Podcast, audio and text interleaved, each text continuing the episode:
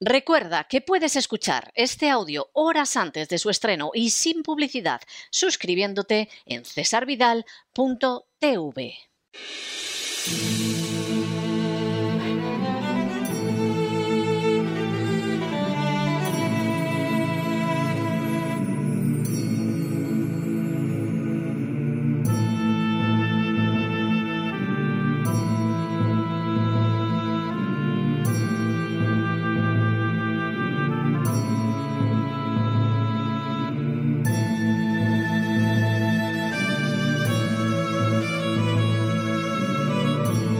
La voz con César Vidal, desde el exilio. Muy buenos días, muy buenas tardes, muy buenas noches y muy bienvenidos a esta nueva singladura de La voz. Soy César Vidal, hoy es el miércoles 16 de marzo de 2022 y me dirijo a los hispanoparlantes de ambos hemisferios a los situados a uno y otro lado del Atlántico y como siempre lo hago desde el exilio. Corría el año 512 a.C. cuando el rey He de Wu, en la antigua China, contrató a un militar llamado Sun Tzu.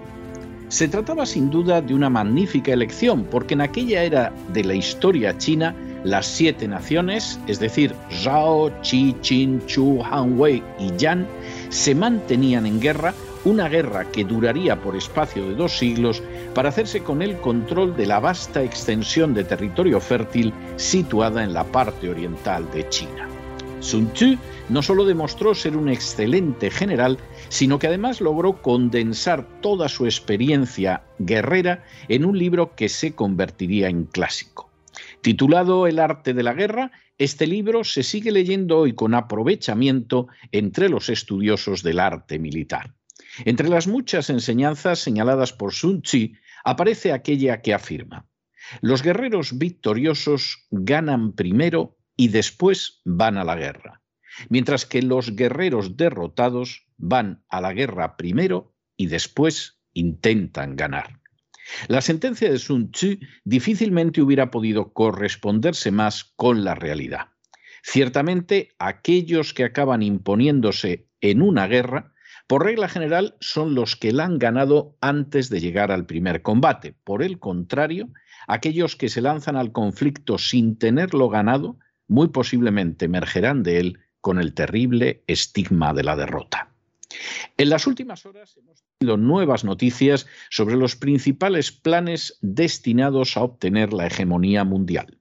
Sin ánimo de ser exhaustivos, los hechos son los siguientes. Primero, en la actualidad existen tres planes principales cuya finalidad es lograr una hegemonía mundial.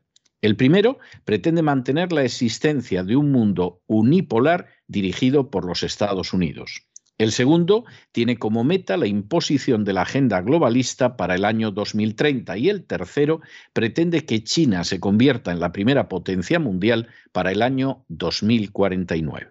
Segundo, el plan encaminado al establecimiento de un mundo unipolar en el que Estados Unidos sería la única potencia hegemónica se terminó de fraguar en la década de los años 90 del siglo pasado. A pesar de que en el año 1990, al caer el muro de Berlín y reunificarse Alemania, tanto esta nación como Estados Unidos prometieron a Gorbachev, secretario general del Partido Comunista de la Unión Soviética, que la NATO no se extendería una sola pulgada hacia el este si no interfería con la reunificación alemana, esas promesas fueron quebrantadas. Tercero, en el año 1991, es decir, al año siguiente, tuvo lugar el colapso de la Unión Soviética y de su territorio emergieron diversos estados. Aunque Rusia se hizo cargo de la totalidad de la deuda soviética, su territorio era ahora un 30% más pequeño y contaba con un 40% menos de riqueza. Cuarto, en el año 1997, Rusia propuso la creación de un sistema de paz que garantizara la seguridad de Europa y que incluyera la no expansión de la OTAN hacia el este. De nuevo, Estados Unidos prometió que tal expansión no se llevaría a cabo, pero una vez más faltó a sus promesas y la subsiguiente expansión de la NATO hacia las fronteras de Rusia implicó la entrada de una quincena de naciones más del este de Europa. Quinto, Ese mismo año de 1997, esa cosmovisión de hegemonía unipolar quedó plasmada en el Plan para el Nuevo Siglo Americano, que contemplaba la perspectiva de que Estados Unidos invadiera varias naciones para someterlas a su control. El plan reconocía que el pueblo americano no estaría dispuesto a respaldar esa sucesión de guerras, pero señalaba también que un oportuno Pearl Harbor es decir, un ataque contra los Estados Unidos haría cambiar la opinión pública.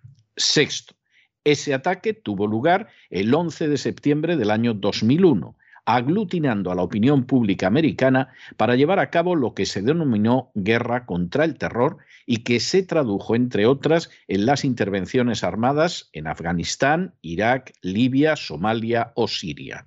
Séptimo, en el año 2006, los creadores del Plan para el Nuevo Siglo Americano llegaron a la conclusión de que había fracasado y se disolvieron como entidad, aunque durante el mandato de Barack Obama, que bombardeó ocho naciones en los cinco primeros años de su presidencia, se llevaron a cabo las denominadas revoluciones de colores o las primaveras árabes, el plan de hegemonía unipolar dio ya señales inquietantes de agotamiento. Octavo, la presidencia de Donald Trump resultó excepcional en la medida en que fue el primer presidente americano que no arrastró al país una guerra en casi tres cuartos de siglo y en que además se opuso a la agenda globalista que desde la administración Obama había avanzado extraordinariamente en sus metas. Noveno. En los años siguientes quedaría de manifiesto que el proyecto de hegemonía unipolar estaba condenado, siendo algunas de sus señales la derrota bochornosa de Estados Unidos en Afganistán, la no menos escandalosa en Siria y la fáctica en Irak. De hecho, en todo el siglo XXI no puede afirmarse que Estados Unidos haya ganado una sola guerra de las que ha librado. Décimo, por añadidura, Estados Unidos no llegó a comprender durante estas décadas que China no dejaría de crecer desde los años 70 del siglo pasado, convirtiéndose en una amenaza ya imposible de no ver para la hegemonía unipolar americana. Un décimo. Ante esa realidad, que en este siglo se ha convertido en innegable, la única salida inteligente de la política de Estados Unidos hubiera sido repetir la aguda estrategia de Nixon en 1972, es decir, separar a Rusia de China, convirtiendo de nuevo en aliado a la parte más débil, que en esta ocasión sería Rusia. Sin embargo, cometiendo el mayor error estratégico del siglo, en las últimas décadas Estados Unidos ha desarrollado una política que no solo no ha apartado a Rusia de China, sino que ha lanzado a la potencia europea en brazos del coloso oriental. La actual crisis en Ucrania es un ejemplo más de ese fatal error americano. Duodécimo. A día de hoy, el plan hegemónico monopolar puede darse por fracasado y algunos indicios de esa circunstancia se encuentran en la reticencia de las naciones externas a la OTAN a la hora de aplicar sanciones a Rusia, en la negativa de Arabia Saudí o los Emiratos Árabes de atender a las llamadas del presidente Biden para sumarse a sus planes, o en el hecho de que tan solo el año pasado se imprimieran más dólares que en todo el periodo anterior de la historia americana. Décimo tercero. Más fortuna parece tener el segundo plan hegemónico protagonizado por la agenda globalista y que, según uno de sus promotores, David Rockefeller, implicaría someter todo el planeta a una sola y nueva estructura política, social y económica controlada por lo que él mismo denominó una cábala secreta. Cábala secreta que actúa también según confesión de Rockefeller, en contra de los intereses nacionales de los Estados Unidos. Décimo cuarto. El plan hegemónico de la agenda globalista comenzó a ser impulsado con verdadero entusiasmo por la administración Obama, y lo mismo podría decirse en cuanto a sus dogmas esenciales por la actual administración Biden. Ese plan se ha impuesto en la casi totalidad de la Unión Europea y pugna por imponerse también en Hispanoamérica, Asia y África en torno a dogmas como la ideología de género, el calentamiento global, la inmigración descontrolada o la legalización del cultivo y tráfico de drogas. Décimo quinto. Un papel esencial en la popularización y extensión de ese plan globalista lo han tenido también personajes como George Soros, Bill Gates, Klaus Schwab o el Papa Francisco y organizaciones como el Club Bilderberg o el Foro de Davos, entre otras. Décimo sexto. De manera bien reveladora, según declaración pública y expresa del Foro de Davos, el plan hegemónico de la agenda globalista contempla que cuando se consume su triunfo en el año 2030, Estados Unidos habrá dejado de ser la primera potencia mundial, una circunstancia totalmente lógica porque para la agenda globalista uno de sus obstáculos principales es la existencia de naciones independientes, libres y soberanas. Décimo séptimo. De manera bien deplorable, hay personas que se empeñan en negar la existencia de la agenda globalista, aunque su existencia cuenta con el respaldo de foros como la ONU o el Foro de Davos, que aboga expresamente por un gran reseteo. También existen los que la identifican con el comunismo, algo absolutamente imposible siquiera cuando se ve las personas y las organizaciones que la impulsan. Décimo octavo. La agenda globalista, por el contrario, avanza sus objetivos lo mismo sobre la acción de gobiernos de izquierdas que de derechas. De hecho, la dictadura cubana ha señalado públicamente su respaldo a la Agenda 2030 en paralelo al control que George Soros pretende tener sobre los miembros del Parlamento Europeo y que va desde europarlamentarios de la extrema izquierda hasta otros que pertenecen a la derecha. Décimo noveno.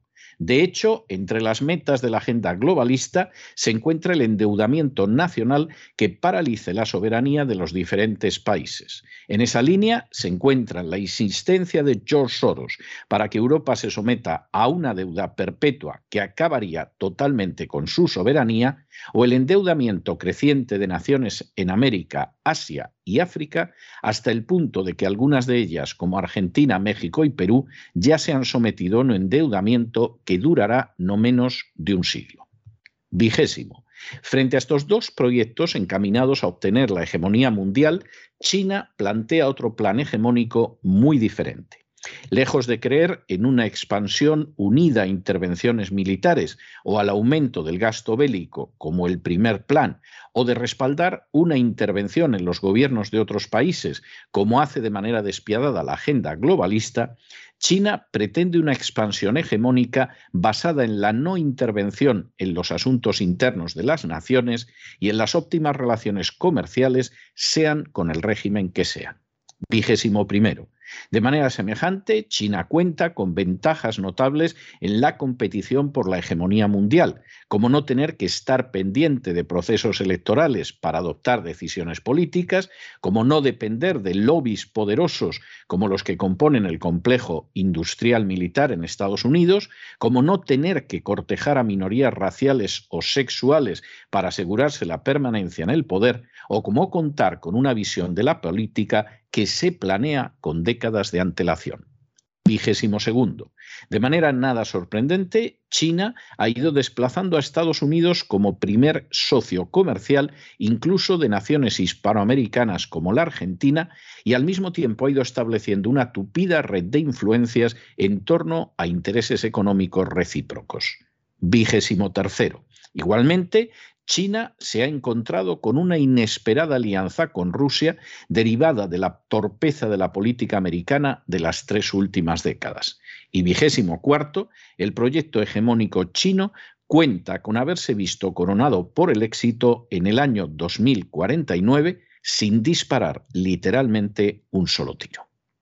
Mientras que hay gente interesada, ignorante o simplemente extraviada que pretende que nuestro mundo es semejante al de la Guerra Fría, la realidad es que desde 1991 en que se desplomó la Unión Soviética, nuestro mundo no ha dejado de cambiar y es radicalmente distinto. Atrás, muy atrás, queda el panorama bipolar que enfrentaba a Estados Unidos y sus aliados con la Unión Soviética y los suyos. Y lo que tenemos por delante es la pugna de tres proyectos que desean imponer su dominio. El primero, que podríamos denominar el del gran siglo americano, es de corte fundamentalmente armado y ya podemos anunciar que ha fracasado, como se puede ver en las sucesivas derrotas militares de Estados Unidos, en el casi nulo respaldo a sus sanciones contra Rusia, salvo entre los aliados de la NATO, Japón y Corea del Sur, y en el retroceso constante ante el avance de China. Aunque sin duda alguna ha generado extraordinarios beneficios al complejo industrial militar y a otros lobbies de poder, al fin y a la postre ha debilitado enormemente la posición de Estados Unidos, que gasta con escasos resultados prácticos el 53% de su, de su presupuesto nacional en gasto militar, y que es visto con una desconfianza creciente incluso por buena parte de sus aliados de la OTAN. De mucha mejor salud goza el plan hegemónico de la agenda globalista, entre otras razones porque su capacidad de infiltración y domesticación en las instituciones occidentales es colosal. Que George Soros pueda afirmar públicamente que controla a la tercera parte del Parlamento Europeo, que la administración americana actual sea sorosiana en su política nacional e internacional y que presidentes de naciones como Colombia, España, Italia o Argentina acepten las directrices marcadas por Soros y otros personajes de la agenda globalista sin rechistar, indica hasta qué punto ha ido avanzando un plan hegemónico que significa el final de la independencia, de la soberanía y de la libertad de las naciones del mundo, controladas en favor de una reducida élite a la que nadie ha elegido ni ha otorgado la menor representatividad. Si la agenda globalista sigue avanzando, podemos dar por seguro que, según su propia proclamación de objetivos, Estados Unidos habrá dejado de ser la primera potencia mundial para el año 2030. Como diría el chino Sun Chi, el secreto de todas sus actividades ha estado en lograr que buena parte de la opinión pública mundial no se haya enterado de todas sus intenciones. El tercer plan hegemónico también ha avanzado de manera espectacular. Si hace 50 años China era una nación tercermundista con armamento nuclear, en estos momentos es la segunda potencia mundial camino de convertirse en la primera. De manera bien reveladora, China está siguiendo una serie de principios de acción internacional que se parecen extraordinariamente a los propugnados por los padres fundadores de Estados Unidos. Así, no mantiene alianza militar alguna de carácter permanente, como es por ejemplo la OTAN, y por añadidura solo desea entablar relaciones comerciales óptimas con cualquier nación o régimen sin importarles su carácter.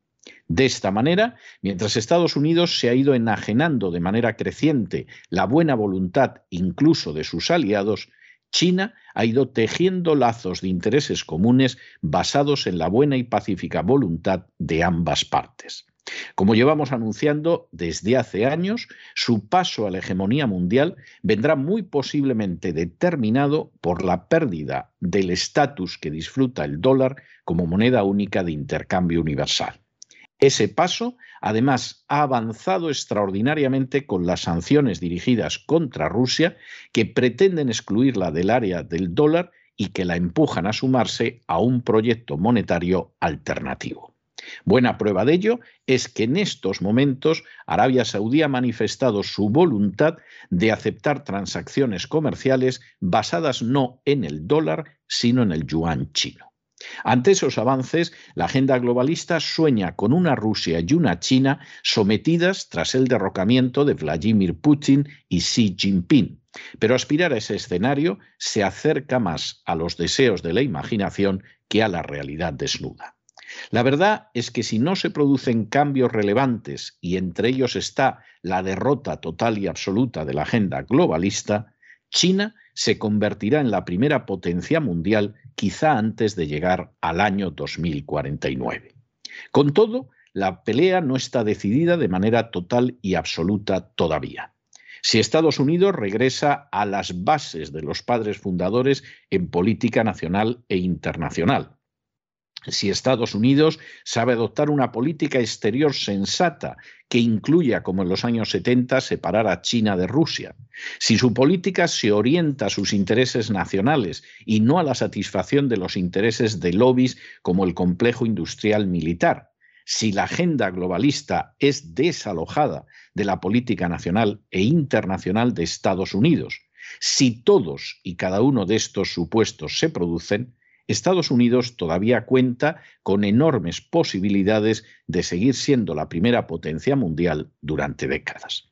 Pero si continúa manteniendo una política que lanza a Rusia en brazos de China, Si la política nacional está determinada más por los intereses de personajes como George Soros o Bill Gates que por las necesidades reales de la nación, y si la agenda globalista modela la acción interior y exterior americanas, Estados Unidos se verá desplazado de su primer puesto como superpotencia, tal y como, por otra parte, anuncia el Foro de Davos, uno de los principales focos de la agenda globalista. Al final se cumpliría así la máxima enseñada por el genial estratega chino Sun Tzu. China se transformaría en un guerrero victorioso por ganar primero y después ir a la guerra, mientras que Estados Unidos sería el guerrero derrotado por ir primero a la guerra y después intentar ganar. Pero no se dejen llevar por el desánimo o la frustración, y es que a pesar de que los poderosos muchas veces parecen gigantes, es solo porque se les contempla de rodillas, y ya va siendo hora de ponerse en pie. Mientras tanto, en el tiempo que han necesitado ustedes para escuchar este editorial, la deuda pública española ha aumentado en cerca de 7 millones de euros y una parte no pequeña ha ido a financiar a las furcias mediáticas que les ocultan esta decisiva, relevante y trascendente realidad. Muy buenos días, muy buenas tardes, muy buenas noches. Les ha hablado César Vidal desde el exilio. Que Dios los bendiga.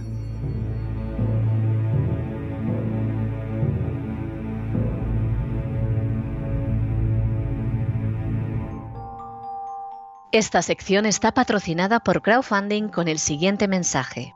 Nuestro Señor Jesucristo, el único Dios verdadero, es misericordioso y nuestro Salvador.